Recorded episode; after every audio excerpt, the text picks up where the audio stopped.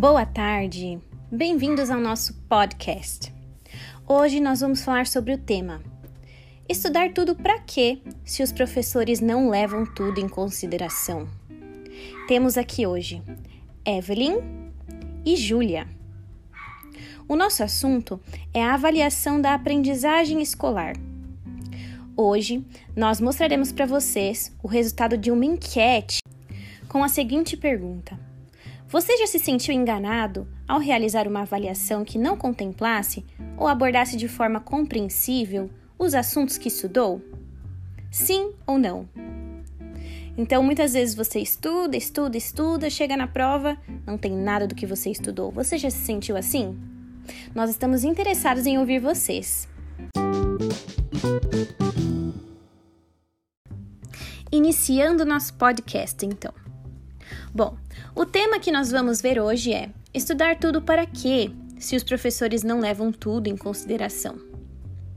Nós, como professoras, sabemos que o planejamento da aula ele tem uma vasta quantidade de conteúdos, os conteúdos que consideramos essenciais. Mas na hora da avaliação, muitos professores assumem o direito de escolher sobre quais assuntos em específico o aluno será avaliado, deixando de considerar as outras possibilidades de aprendizagem. Ou seja, passa a se exigir muito do aluno para que ele estude todos os conteúdos. Mas quando ele é avaliado, o aluno percebe que nem tudo é levado em consideração. Isso gera uma frustração, não é? Lembra-se de quando você era estudante? Pois é, não podemos nos esquecer disso. Esse sentimento pode levar ao sentimento de fracasso, sentimento de que os seus esforços, eles foram todos em vão. Nossos alunos não podem se sentir assim. Assim, cansado de investir tanto nos assuntos para nunca ter um desempenho adequado, o aluno fica desanimado com a escola, e com os estudos. Como educadores, nós precisamos pensar em como mudar esse quadro. A gente não pode continuar repetindo essas práticas que estão levando os alunos ao desânimo e à reatividade aos estudos. Nós precisamos então de um projeto que guie nossas condutas educativas e de uma avaliação que esteja a serviço desse projeto tendo a avaliação como recurso de diagnóstico da aprendizagem que nos possibilita uma intervenção melhor orientada. Vamos ver como podemos fazer isso?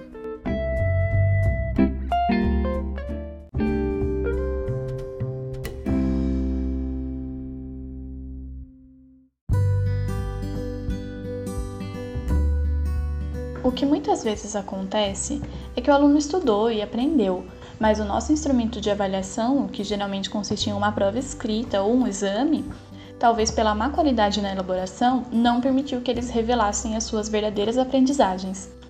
Afinal, um instrumento escrito não, não há aquela interatividade entre o emissor, ou no caso o aluno, e o receptor da mensagem, que seria o professor.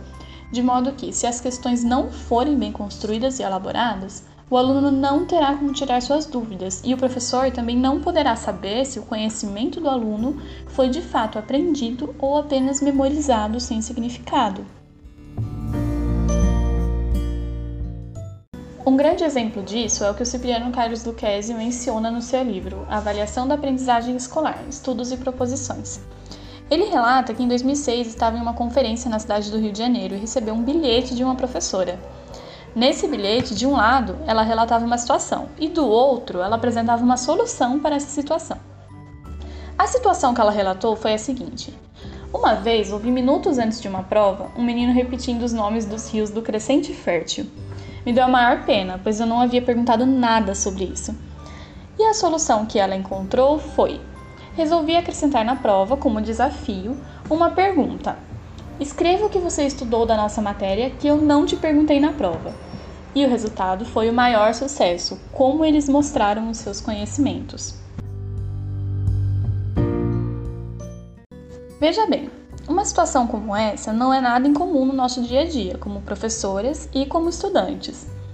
Quando elaboramos um planejamento de ensino e elencamos os assuntos essenciais, devemos pautar a nossa avaliação em cima desses assuntos, É muito comum que alguns assuntos apareçam no plano de ensino apenas por ser o que chamamos de conteúdo de vestibular, pois consideramos importante que o aluno tenha conhecimento sobre. No entanto, quando a gente não insere esses assuntos em nossas avaliações, como será que o estudante se sente? Será que da próxima vez ele terá ânimo para estudar tudo que foi indicado pelo professor? Certamente eles perderão o seu encanto de estudar novamente conteúdos que não terão importância para o educador. Então, por que não procurar, através de instrumentos de coleta de dados para avaliação, saber se eles aprenderam tais conteúdos parte dos vestibulares? Até porque, se é um conteúdo tão importante e decisivo para o seu futuro, deverá ser parte da sua construção do conhecimento dentro da escola, apresentando inclusive oportunidades de correção. Essa situação que ela relatou nos deixou inquietas e a gente resolveu inclusive realizar uma pesquisa informal pelas redes sociais, com o seguinte questionamento: Você já se sentiu enganado ao realizar uma avaliação que não contemplasse ou abordasse de forma compreensível os assuntos que estudou? E o resultado foi que absolutamente todas as pessoas que responderam ao questionamento escolheram a opção sim. Todos já se sentiram enganados em testes. Isso nos abre margem para o questionamento a respeito da evasão dos alunos e da falta de interesse em determinados conteúdos ou componentes curriculares. Afinal, essas avaliações tendem a exercer uma preocupação muito grande no estudante, além de remover quase que por completo o prazer em aprender algo novo. O autor, inclusive, comenta que para que a prática de avaliar respeite o educando em seus esforços de estudar e aprender, o instrumento de avaliação deve ser construído de forma metodológica, ou seja, ele deverá, em primeiro lugar, ser planejado e assim abranger todos os conteúdos essenciais ensinados e que deveriam ser aprendidos. Em segundo lugar, ele deve conter questões precisas, ou seja, que não induzem o educando a dúvida sobre o que estamos solicitando. Afinal, uma coisa é você não conhecer o conteúdo sobre o qual está sendo perguntado. Outra coisa é você não entender o que estão perguntando sobre determinado assunto. E em terceiro e último lugar, cada questão deverá conter um único conteúdo e deverão ser apresentadas em linguagem clara e objetiva. Ou seja, Nada de misturar conteúdos diferentes em uma mesma questão ou utilizar linguagem confusa ao referir-se ao determinado assunto. Isso, além de não te trazer uma real percepção sobre o que o aluno sabe sobre o assunto, ainda poderá confundir os conhecimentos dele. Outra coisa alertada é que nós, enquanto professores, costumamos repetir práticas que nos foram aplicadas enquanto alunos a nossa prática precisa estar desvinculada dos nossos traumas e desgostos como estudantes, até porque não é o nosso papel desestimular os nossos alunos. Precisamos ter a consciência de que nossos alunos não saberão o que é mais importante para nós se nós não falarmos. É assim que fazemos os nossos alunos reféns do nosso passado, quando a gente reproduz ele. A clareza não deve estar apenas na avaliação, mas no nosso dia a dia, para que ela não se torne um fardo pelo qual nossos alunos deixarão de estudar e investir nos seus estudos, porque sabem que o que quer que eles estudem não será suficiente para a nossa avaliação.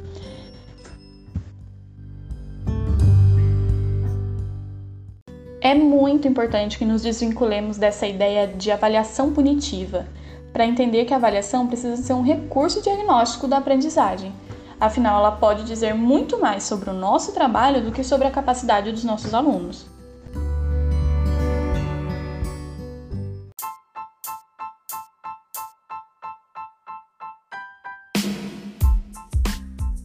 Ao longo dessa conversa, pudemos refletir que, muitas vezes, as nossas práticas educativas e avaliativas acabam sendo destrutivas para os nossos alunos e, também para nós mesmos. Isso acontece por conta do costume, por estar enraizado na nossa cultura e não porque queremos agir dessa forma. Nós, professores, também somos vítimas desse sistema e dessa cultura. Desse modo, nosso objetivo não é provocar a culpa, pois ela não serve para nada. O nosso objetivo é trazer uma reflexão sobre o assunto, para que assim possam ocorrer as mudanças necessárias. Não podemos mudar o passado, mas cabe a nós, como educadores, pensar em como podemos fazer melhor no futuro.